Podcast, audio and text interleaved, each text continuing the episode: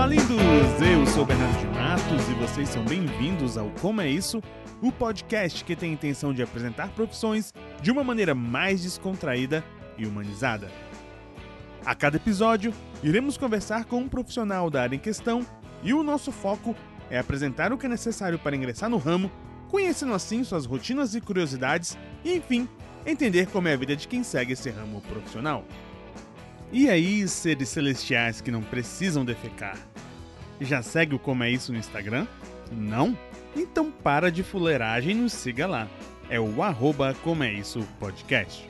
Lá tem enquetes, vídeos e conteúdos cheinhos de informações para te ajudar na vida trampativa diária.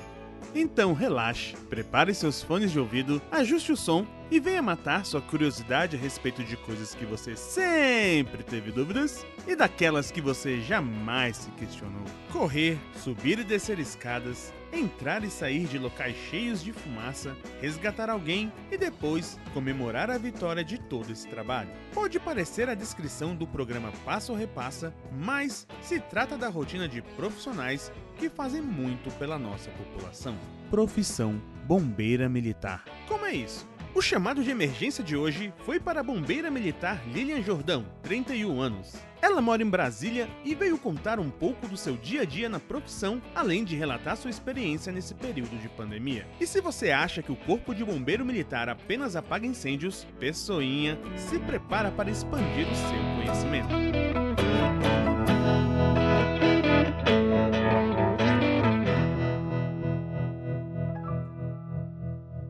Opa, lindos! De volta aqui no Como é Isso. E no episódio de hoje eu tenho a participação da Lilia Jordão. Ela tem 31 anos de idade e está aqui comigo para falar dessa maravilhosa profissão de bombeiro, né? Bombeira no caso dela. E aí, Lilian, tudo bem? Tudo jóia, Bernardo. Queria te agradecer pelo convite aqui de estar falando dessa profissão tão incrível que é ser bombeira. Vamos conversar um pouquinho a respeito, né? Vamos lá, vamos tirar dúvidas, saber como é que funciona, como é que faz para trabalhar. Bora lá. Primeira pergunta é: no Brasil, vocês também pulam no cano e saem deslizando igual o polidense ou não? O polidense é ótimo. Ué, mas é, eu fiz um episódio de polidense, eu acho, achei maravilhoso. Eu fiz do, uma aula, achei, cara, incrível aquilo. Tem que ter uma força absurda. Nossa senhora. Então, ele até existe, Bernardo, em alguns é, quartéis, né? Mas tinha saído uma proibição da gente estar tá descendo por eles devido até algum bombeiro que se machucou fazendo isso. Então não estava tendo mais isso aí. Mas eu acho que eles acabam, algum outro acaba utilizando para descer na hora da zanga, né? Na correria. Porque tem alguns quartéis que são dois andares, né? Então, para descer sai mais rápido na hora do brado. É, a, a, a, ideia daquele, daquele pole ali é só para realmente ser mais rápido e, e chegar na, na no, no, carro, né? E poder sair. Exatamente, não tem sexualização, tá bom? Olha, se fosse eu na profissão, eu garanto que teria uma sensualização mínima, pelo menos. Eu não me Poxa, segura. que pena que você não passou. Vamos lá. Lilian, você está há quanto tempo já na profissão? Eu tô desde 2017, então tá fazendo três anos este ano. Como é que é o processo para você entrar na profissão? Eu sei que tem é concurso? Como é que é? Como é que funciona isso daí? Então, existem dois tipos de bombeiro, né? O bombeiro civil e o bombeiro militar. Eu sou bombeiro militar, então a gente presta um concurso para a gente conseguir entrar na corporação. Depois que a gente presta esse concurso, a gente faz um curso de formação de quase um ano, se preparando de verdade para virar bombeiro. Então a gente aprende várias técnicas de como entrar dentro de uma casa pegando em fogo, entendeu? De como se proteger da fumaça. A gente aprende várias técnicas de ressuscitação cardiopulmonar de um paciente que tenha tido uma RCP, né, que ele tenha tido uma parada cardíaca, é, muitas técnicas de altura. O Corpo de Bombeiros de Brasília ele é um dos mais especializados em relação a isso. A gente tem a Torre Tóquio, que é aquela que tem... fica ali no setor é, é, militar ali, policial? De longe dá para ver essa torre lá na Asa Sul, né? E a gente tem muitas, muitos treinamentos dela para poder fazer isso. Inclusive, várias pessoas de todos os lugares do país vêm treinar com a gente e de várias forças também. É, eu, eu, lembro que teve um amigo meu que fez a prova de socorrista e aí faz a prova lá também ali tá com fumaça numa casinha, tem que fazer um rapel, um rapelzinho. Tô, não tô diminuindo a profissão, tá? Desculpa. Tô uhum. falando do, do, meu jeito. Uhum, Mas é bem entendo. legal, bem legal aquele local. É. Eu acho incrível. Sinceramente, eu sou muito apaixonada para comentar assim. Você acabou entrando exatamente devido a essa paixão ou é, na hora de escolher a profissão? Você... Até porque, assim, deixar bem claro, né? Essa não é só a sua única profissão. É, é verdade. Mas aí depois. Tenho vida dupla. Mas no caso do bombeiro, foi. Como é que foi para você escolher? Então, foi mais ou menos assim. Eu tinha passado na UNB para fisioterapia. Quando a gente foi estagiar, eu estagiei ali na policlínica do Corpo de Bombeiros. Então, eu trabalhei dentro da própria corporação e aí eu é, surgiu aquele desejo de estar tá entrando no, no bombeiro e tal, mas mais como fisioterapeuta. Só que depois passou um tempo e eu senti vontade de estar tá entrando como praça mesmo, que é o soldado combatente. E eu tinha um amigo que hoje ele já é capitão, que ele me deu muito estímulo para entrar, porque ele entrou bem nessa época que eu estava fazendo estágio e tal, então eu tive que esperar o concurso sair para poder entrar também. E eu, assim, me identifico pra caramba com a profissão, entendeu? É todo dia é um dia diferente na sua vida, você não trabalha atrás do escritório, nem nada, e as pessoas respeitam muito você, elas valorizam muito a nossa profissão, graças a Deus. É muito gratificante você saber que você salvou uma vida, entendeu? Que você fez a diferença na vida de uma pessoa. E, e, não é só isso, a gente faz nos mínimos detalhes, entende? Que tipo, o bombeiro não é, não é só isso, a gente faz o máximo que a gente pode, sabe? Esses dias, pra você ter ideia, eu tava ajudando uma uma moça que a bateria tinha arriado, ou seja, tipo, as pessoas recorrem ao bombeiro para tudo, de verdade. Eu acho isso maravilhoso, porque é, eu já vi uma foto do, do Vinícius, ele participou, acho que do episódio 4, se não me engano, policial militar, eu tava comentando aqui com você, ele também postou uma foto mostrando isso, falou, gente, a gente ajuda qualquer coisa, tá precisando da gente, obviamente tem as coisas que são é, mais, como pode dizer assim, tem algumas fatalidades, algumas situações mais graves, mas se tá ali, vai ajudar, né? Eu acho isso maravilhoso, cara. Sim, e a gente tem uma confiança da população muito grande, eu acho que justamente por isso, porque o bombeiro ele vai para resolver, ele vai lá e faz o melhor que ele puder para poder solucionar um problema. Eu ainda acho assim, não tô puxando sardinha não, é realmente percepção minha desde criança e até hoje em dia como adulto. O bombeiro, ele tem aquele a população enxerga ele com uma visão muito mais humana até do que um próprio policial, seja qual militar, civil que seja. A gente tem uma visão mais humana, exatamente por isso está sempre salvando vidas, seja apagando incêndio, seja é, tirando a abelha. Ai, como é em casa. tirando a abelha da, da, da, casa das pessoas. Mas assim, é para ajudar. É uma coisa 100%. Não que os outros não ajudem, mas é mais humano. Você tem uma visão mais humana da profissão. Quanto à sua colmeia, se ela realmente estiver feita, a gente vai lá, viu? Pode ficar tranquilo. Olha, eu gastei, eu gastei, como se fala, um vidrinho de raid. Elas sumiram. Eu não sei onde elas foram parar, mas vamos. Bichinha querendo fazer um mel. eu me senti mal, porque na hora que eu tava jogando veneno, eu pensei, nossa, tá acabando no mundo, né? E eu lá. Nossa, terrível. Mas, gente, foi. foi eu tenho, tenho três cachorros em casa, então, pelo amor de Deus. Primeira coisa que eu lembrei foi daquele caso dos cachorrinhos que as abelhas atacaram. Não sei se não lembra, né? Teve um caso aqui em Brasília que é, algumas abelhas atacaram 10 cachorros, os cachorrinhos morreram. Nossa, e é aí, primeira... é muito perigoso. É por isso que a gente vai em caso de vespa, de abelha e tal.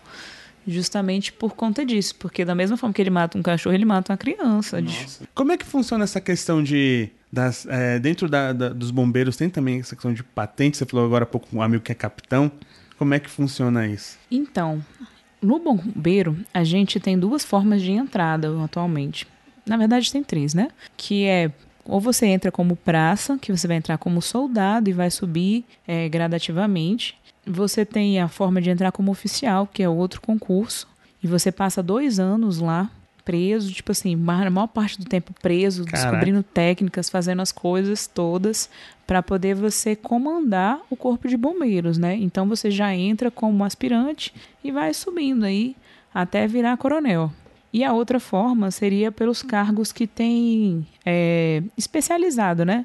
Por exemplo, cargo de médico, cargo de fisioterapeuta, de engenheiro, de advogado. Então, o bombeiro é uma além de ser uma mãe, ele é uma casa gigante. Você se encontra em qualquer área lá. A gente tem muita parte do bombeiro. Tem jurídico do bombeiro, tem é, parte da saúde. Tem uma policlínica que acabou de ser lançada, que é excelente, que fornece nosso plano de saúde. Enfim, então tem, são essas três formas. E quais que são as patentes conhecidas? Então, a gente tem... É só curiosidade mesmo. O soldado barra 2, vai ter soldado, cabo, sargento, é terceiro sargento, segundo sargento, primeiro sargento, subtenente.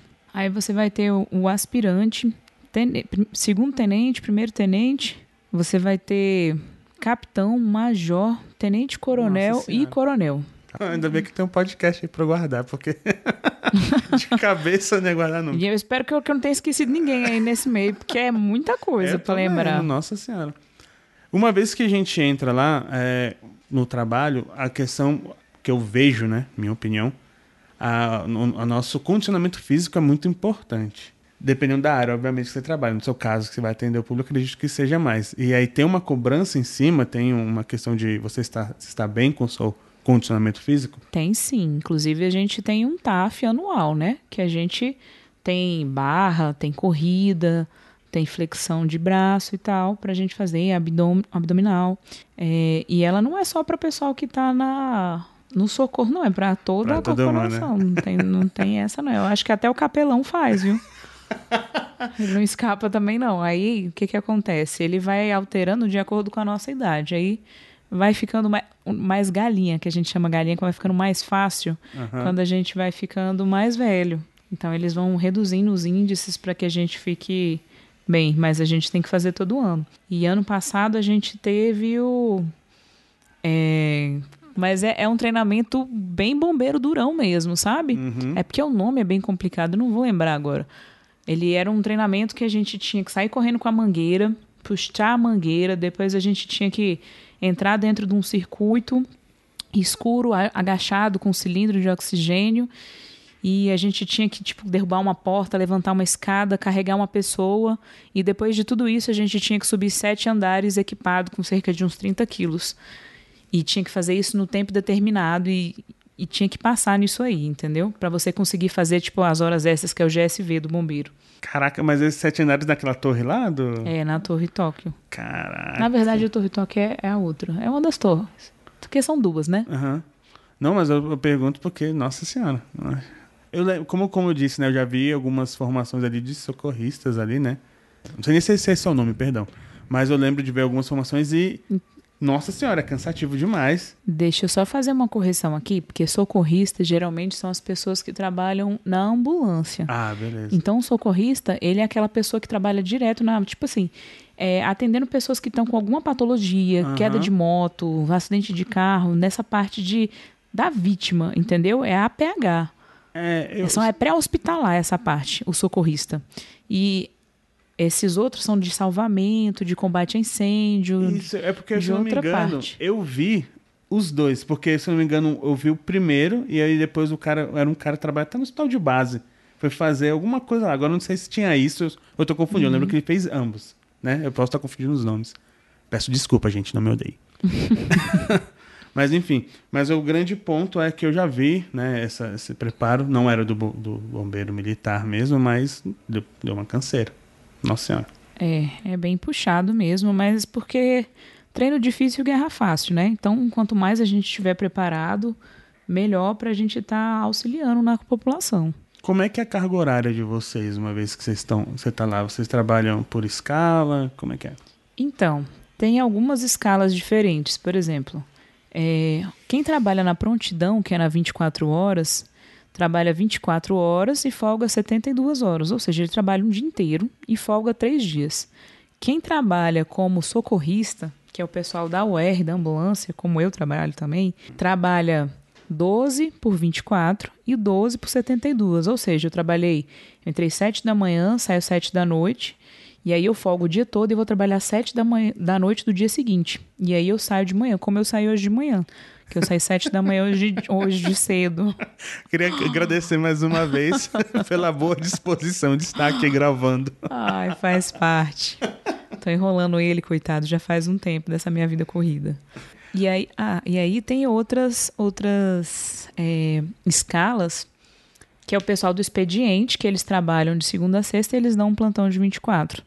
Geralmente eles dão um plantão de 24 horas no mês. E o pessoal que ele é oficial, eles também trabalham é, mais de segunda a sexta, dando um plantão de 24, alguma coisa assim. Dentro dessas, dessas dificuldades assim de, de horário, né, da carga do trabalho, Tem alguma, alguma coisa que é mais complicada, mais difícil, na sua opinião?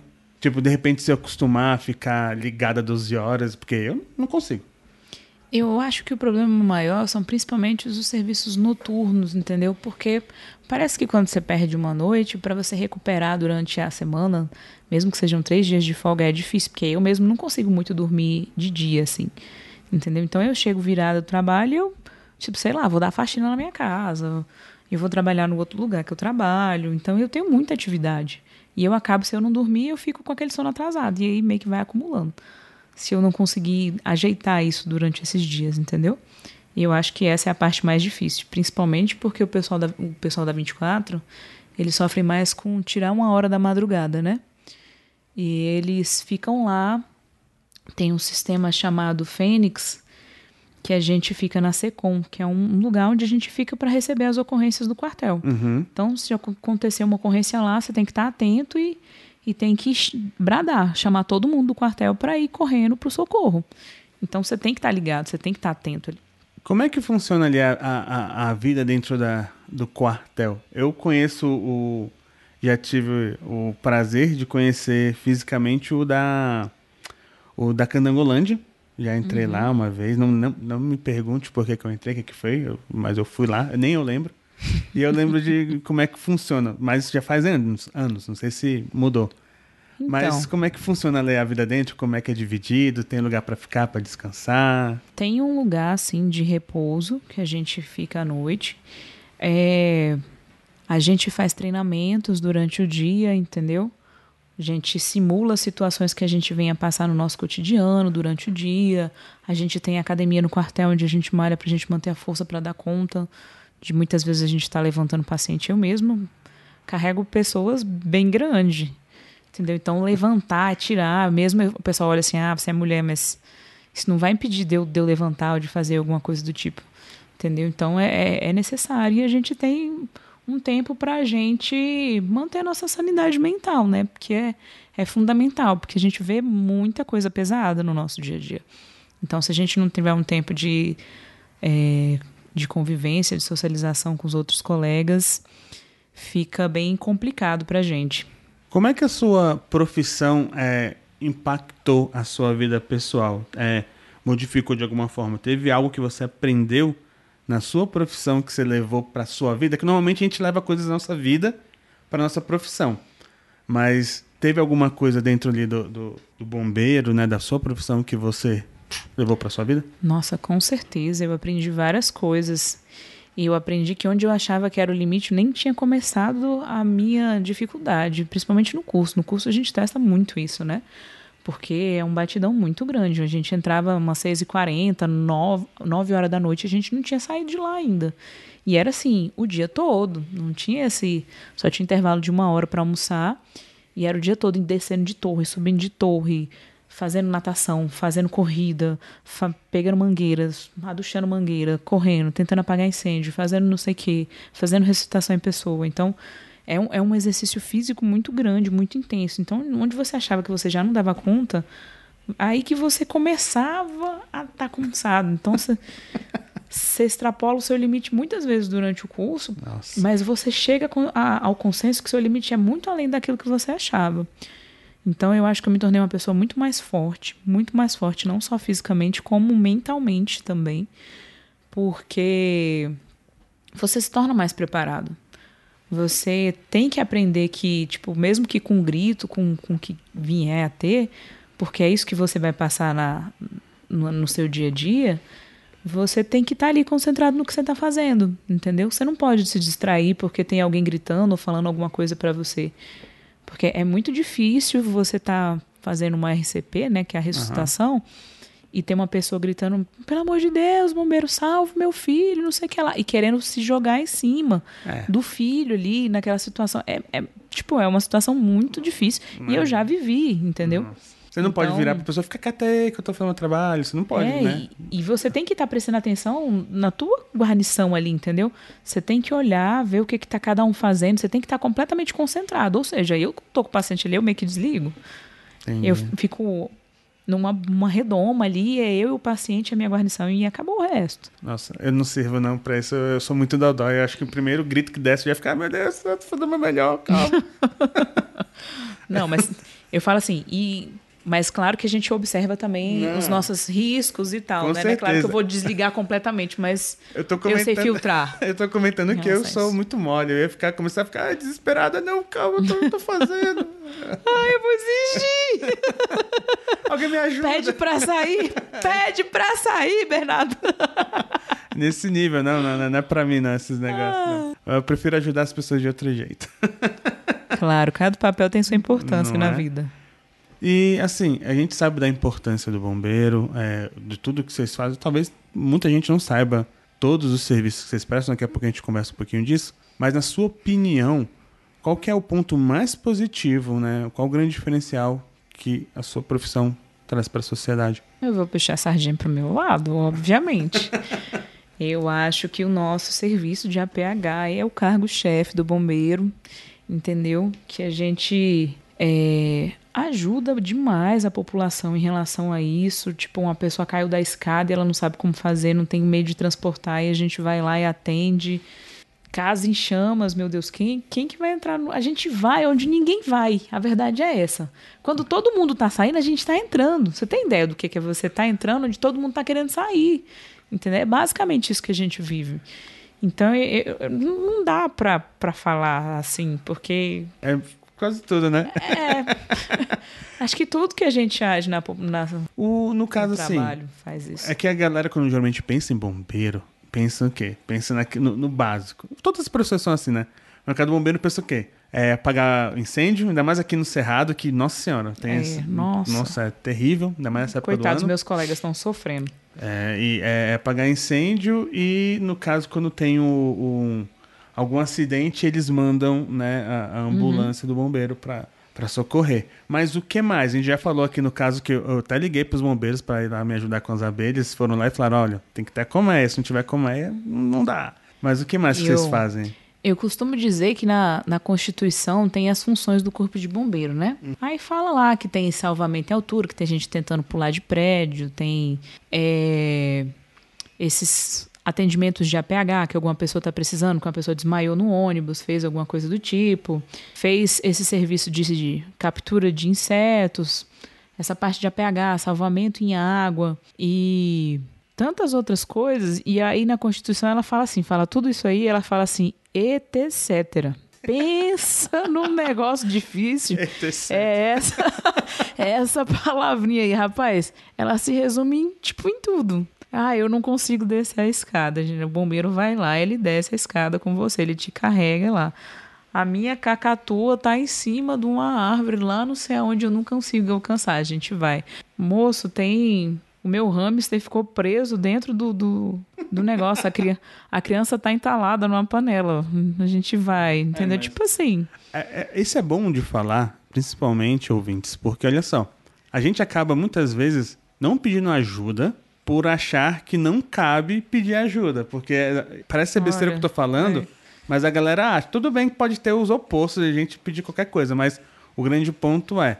A galera, por pensar que é bombeiro, ah, é fogo, aí tem outros problemas e não chama. Mas geralmente a gente vai mais para casos de, de emergência, de urgência mesmo, entendeu? Mas é porque... Não que a gente não esteja pronto para ajudar em qualquer situação, mas o cargo-chefe do bombeiro é para emergências e urgências. Não, mas quando eu falo isso, é exatamente como você disse no caso no início de, de ajudar uma bateria reada. Porque às vezes está no, lo, no local, é. eu, eu falo por mim, se eu estou de madrugada parado num lugar escuro, acabou a bateria do carro, for o pneu, sei lá, não estou conseguindo sinal, que seja, passa uma viatura eu não vou ficar com vergonha de, ah, de nossa, pedir. eu vou chamar é. eles, ah, não, vou ficar aqui no, no escuro, no perigo. Não, chama e pede ajuda. É. é. esse ponto que eu tô comentando, né? Você quer ver uma coisa que, que a gente atende muito e que eu vim descobrir depois de um tempo? É, eu não sei se você já passou por essa situação de usar anel e o anel ficar preso.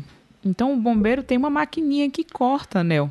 Inclusive até o próprio hospital ele pede ajuda pro bombeiro às vezes quando a pessoa tá com o anel preso, ou porque ela bateu a porta, ou porque inchou, entendeu? Nossa. Então tem muita gente que fica com o anel preso. Então o bombeiro vai lá e ele corta, ele tem uma maquininha que corta, tem uma rentífica que faz isso. Nossa, que agonia. Eu já vi isso, já vi ah, uma situação bem feia disso daí, é agoniante. o, o, dedo da pessoa fica no tamanho de um salsichão e é, o anel. E o anel não vai. Estamos chegando aqui nos finalmente, tá? Eu sei que tem muita coisa, tá, gente, perguntar. Se tiver mais dúvidas, coisas mandam pra gente. A gente marca um, um faz uma parte 2 do episódio e tira mais dúvidas. É, o que você pode dizer aí para quem deseja seguir a área? Quais as dicas que você poderia dar para quem quer fazer esse curso, né? Fazer o concurso, entrar? Tem alguma dica para dar para pessoa desde de antes, digamos, desde a época da escola até para depois? Tenho sim. É, quem deseja ser do corpo de bombeiros, ela tem uma série de coisas para você conseguir entrar, né? Uma delas é a prova escrita, que ela é uma prova que ela é baseada justamente nessa parte de química, física, matemática, que é umas coisas que a gente viu na época de ensino médio. Não é, ele não é um concurso comum, ele é um uhum. concurso que é umas matérias bem voltadas para essa parte de ensino médio. Então ele tem português, informática, tem a legislação do corpo de bombeiros, mas tem essas matérias que são que, que derrubam um pouco o pessoal que não é muito da exata. É sabe? É um, um curso de ensino é de nível é, médio ou superior? É de nível superior, entendeu? Você precisa fazer um, um, curso de nível superior, se formar em qualquer área, qualquer uma mesmo, prestar esse concurso. E a dica que eu dou é: não se esqueça do TAF. Você precisa dele também, não só para sua saúde, que você precisa se exercitar, mas você precisa ter condicionamento físico para dar conta. Eu tenho uma amigona minha que infelizmente ela não conseguiu passar na barra, entendeu? E foi assim, a derrota para ela. E ela é uma pessoa que ela estudou muito e Nossa. ela treinou bastante, mas infelizmente ela reprovou e ela estava tanto no, na, no concurso de oficial como no de praça. E, e ver seu sonho morrendo assim por conta de uma coisa tão pequena, por conta de dois segundos na barra, é muito ruim. Então treinem, treinem corrida também, porque a corrida é o que mais reprova. E não use drogas, gente. Não dá para entrar no bombeiro, porque a gente deve ter o psicotra... O como é que é o nome? Psicotécnico? Não, não é psicotécnico. É o de drogas mesmo. Ah, o anti... o, tipo o antidoping lá? É, é tipo um antidoping, gente. É sério. Aí se, se acusar lá que... Aí você não, você não. não consegue entrar, não. Tem uma vida ilibada, tá bom, meus amigos? é, infelizmente, viu, gente? Se você Fazem tá... investigação de vida pregressa, tá? Ixi, Maria. É, é as passagens na polícia, os BO, tá? Não, não dá. Tem que, tem que viver uma vida direita mesmo você tentar virar militar. Mas é uma profissão linda, gente, é muito gratificante. Tirando as brincadeiras à parte, eu acho que vale muito a pena. O bombeiro, várias áreas lá dentro para quem quer seguir mesmo a carreira como o bombeiro ou vai ir para a parte administrativa, enfim. Eu sei que eu sou muito suspeita para falar. Eu só tenho coisas boas para dizer de lá. É, e tem esse lance, né? A, a, gente vê só uma área, mas como a Lilian mesmo falou, tem a parte administrativa. Então, dá para se achar dentro caso aconteça alguma coisa. E de fato, concordo com você, é muito triste você ver o sonho escapar pelos dedinhos por conta de não ter aguentado alguma coisa. Por mais que, né, a gente sabe que não é tão simples para algumas pessoas. Eu falo por mim. Fazer uma barra, eu consigo fazer três. Quando para subir para quarta, eu tô pedindo ajuda para Deus já. Pois é. E tem natação ainda também. Tem muita gente que não sabe nadar, precisando fazer esse negócio, tem que aprender de última hora. Então, se você tem desejo de fazer isso, eu recomendo que você comece a entrar, comece a aprender a nadar também, porque ajuda, viu? E Lilian, é, eu gostaria de fazer uma pergunta falando aí da atualidade da nossa pois situação não? linda. Como é que está sendo trabalhar e atender a população nesse período aí do Covid? Olha, primeiro foi bem assustador, né? Porque é uma doença que ninguém sabia a cura, ninguém sabia como fazer e tal. E a gente está na linha de frente, né? Então a gente tem que ir atender esse público. A gente estava fazendo principalmente o transporte, porque uma pessoa que estava com Covid, ela não ia pegar um Uber, vai pegar um ônibus lotado e transmitir para a população toda, entendeu?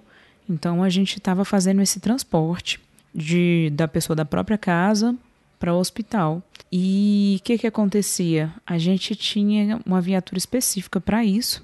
Quando a gente acabava, a gente tirava toda a roupa e a gente fazia. É, a gente trocava toda a roupa, né? A gente fazia asepsia, que a gente usava capote, e a gente fazia asepsia de toda a viatura. Então a gente tinha que lavar a viatura por dentro para poder, a cada situação que a gente atendesse dessa, tá fazendo isso. E também tomar um banho depois que a gente acaba, porque a gente não sabe se a gente vai atender mais gente e tal, e para nossa própria segurança, né? Aí tem, no caso, tem uma viatura específica para atender? Antigamente tinha, no início tinha, lá no nosso quartel. Atualmente agora está correndo as duas, é, a, a mesma viatura está servindo para as duas coisas. Só que da mesma forma a gente continua com os mesmos procedimentos, tira o material, faz a sepsia do local, entendeu? Lava tudo para depois voltar para o socorro, deixa ela aberta, a viatura por umas duas horas e tal.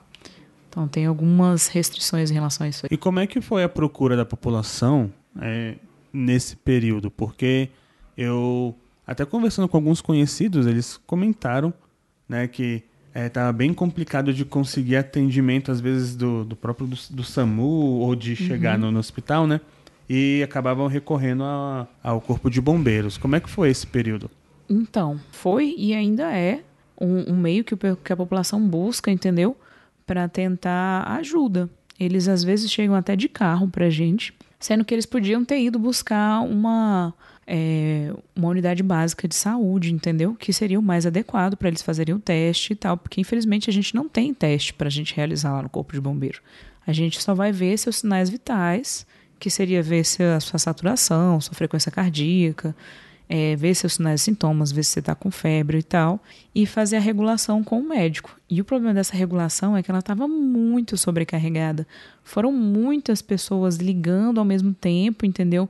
Buscando atendimento por conta do Covid. Então ficou extremamente congestionado no início, porque era o tempo todo as pessoas ligando, perguntando, pedindo ajuda, porque estava com sinais e sintomas ou, ou achava que estava e estava tendo uma crise de ansiedade muito grande. As pessoas com a crise de ansiedade elas apresentam sintomas de falta de ar. Então isso gerava um, um transtorno muito grande para todas as áreas em relação a, a esse sobrecarga de serviço mesmo. Mas graças a Deus está tá uma coisa mais controlada, a população está lidando melhor com esse fato. Muita gente já se recuperou. A gente está com alguns no hospital. Eu falo porque eu também trabalho no hospital. Então eu posso te dizer que a gente está conseguindo ter uma recuperação boa da, da população, entendeu? E mas não deixem de se cuidar por conta disso, né, pessoal? A gente ainda não não tem uma coisa certa, mas a gente tem tido resultados interessantes, principalmente no agarrão. No agarrão? É. Não, a gente tá. A gente tá tendo muitas pessoas que estão se recuperando e ah, voltando para tá. suas casas, entendeu? Ah, não, é porque do jeito que você falou, eu fiquei não, lá no agarrão. Eu falei, eita, pô, tá tendo um negócio no agarrão lá. Não, não, a gente tá, tá tendo uma boa recuperação da população e não tá sendo como foi, por exemplo, na Europa, porque eles não tiveram essa oportunidade de saber o que, que era a doença, entendeu? Hum. Então, assim, eu, eu realmente eu tiro meu chapéu pro Ibanês, porque ele prender a gente no início, no início, ele foi um dos primeiros a fazer isso. Aí o pessoal fala, ah, quebrou a economia, que fez não sei o quê. Mas foi necessário, cara, porque a gente precisava conhecer a doença, precisava saber o que, que funcionava, o que, que não funcionava. Até hoje a gente não tem um remédio específico e tal, assim, que solucionador, mas a gente tem que controle, que a gente consiga. É, evitar que as pessoas morram. A gente sabe que, que é uma doença que causa coagulação desde os princípios da, da doença, né? Desde os primeiros dias ela já começa a ter problema de coagulação. Então, a gente sabendo disso, a gente sabe melhor como tratar. E paciente, ó, se você sentir muita falta de ar e tal, deita de bruxo, de barriga para baixo mesmo. Quanto mais tempo você passar assim, maior a capacidade de expansão do seu pulmão, entendeu? De ventilação, perfusão, que você consegue respirar melhor você vai ter uma saturação melhor e, consequentemente, vai te ajudar a combater essa doença. E é uma coisa muito boba que a gente veio descobrir com o tempo. Então, eu, eu acho que foi essencial que a população tivesse ficado realmente presa nesse primeiro momento, para depois ir soltando e a gente ter condição de atender a maior quantidade de gente possível.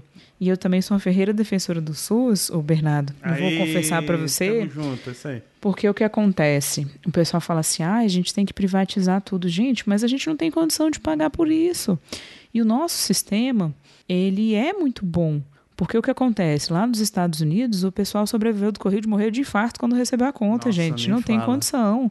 Eles pagaram mais de, de 100 mil dólares pelas internações dele. Vocês sabem quanto é que custa um dia em UTI? É mais de dois mil reais um dia na UTI. E quantas pessoas ficam lá um mês no SUS? Entendeu?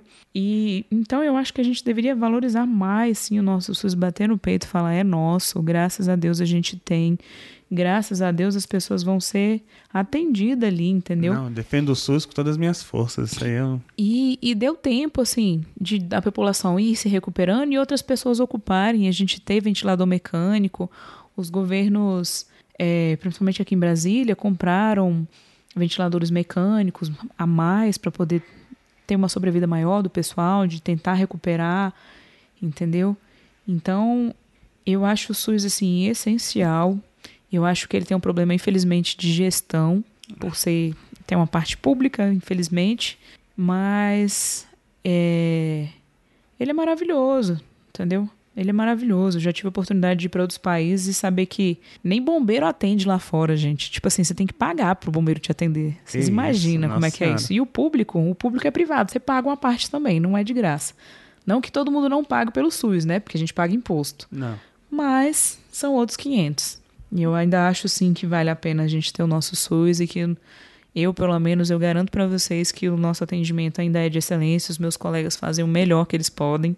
E, e é isso, gente. E aos pouquinhos a gente vai vencer isso. Eu quero dar uma, uma mensagem de esperança, de fé para todo mundo que está aí, de que as coisas vão passar, de tá acabando já, se Deus quiser, mas vamos continuar tendo, tomando cuidado, usando máscara, passando álcool em gel, já estão Pelo- tentando descobrir a vacina. Pelo amor de Deus, gente. É, eu- eu- ah, É usa, usa a caceta da máscara, seu desgraçado. Direitinho, gente, no nariz, tá bom? Por favor, nariz e boca. Nossa, cara, que ódio, que ódio que dá.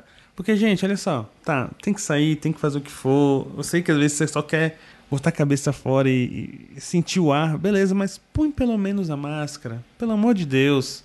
Não vai te Hum. matar. Eu sei que é tentador, gente, mas eu vou falar pra vocês que o aparelho de ventilação mecânica, ele é muito mais pesado que a máscara, gente. É um tubo que ele vai dentro da garganta de vocês. Por favor, gente, usa máscara, se protege.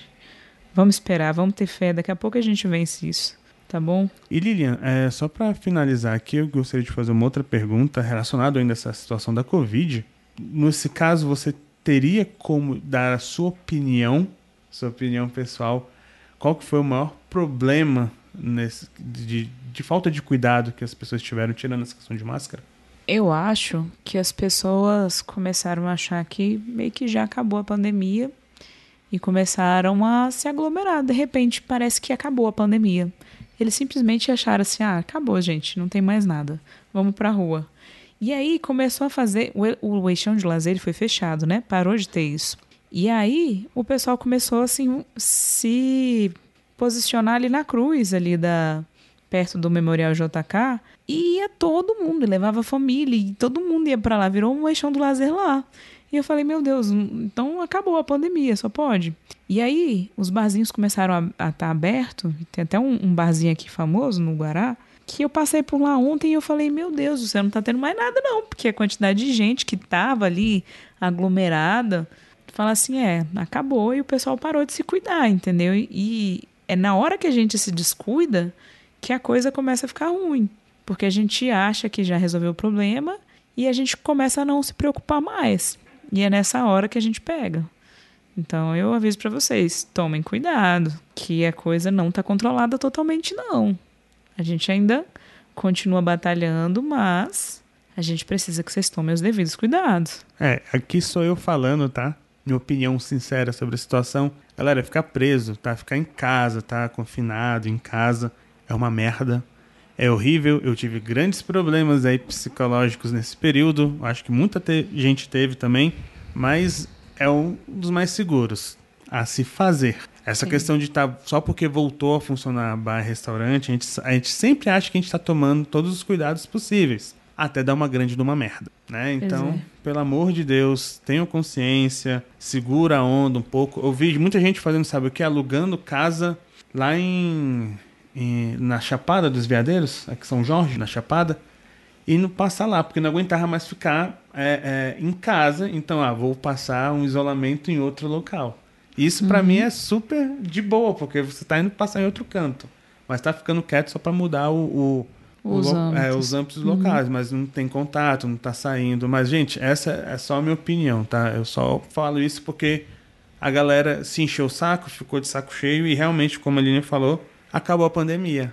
É, e tomem cuidado com bebida alcoólica, crianças. Vocês estão virando alcoólatras, pelo amor de Deus. Beber de segunda a segunda não é normal.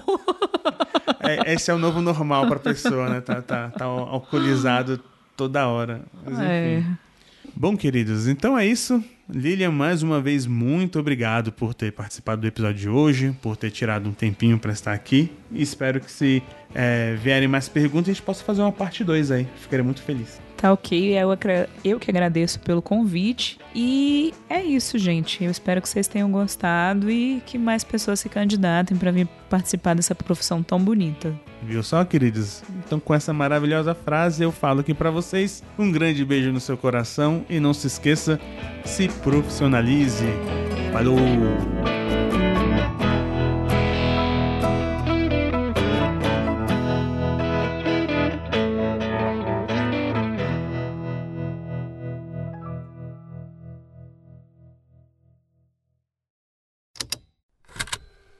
Estalo Podcasts.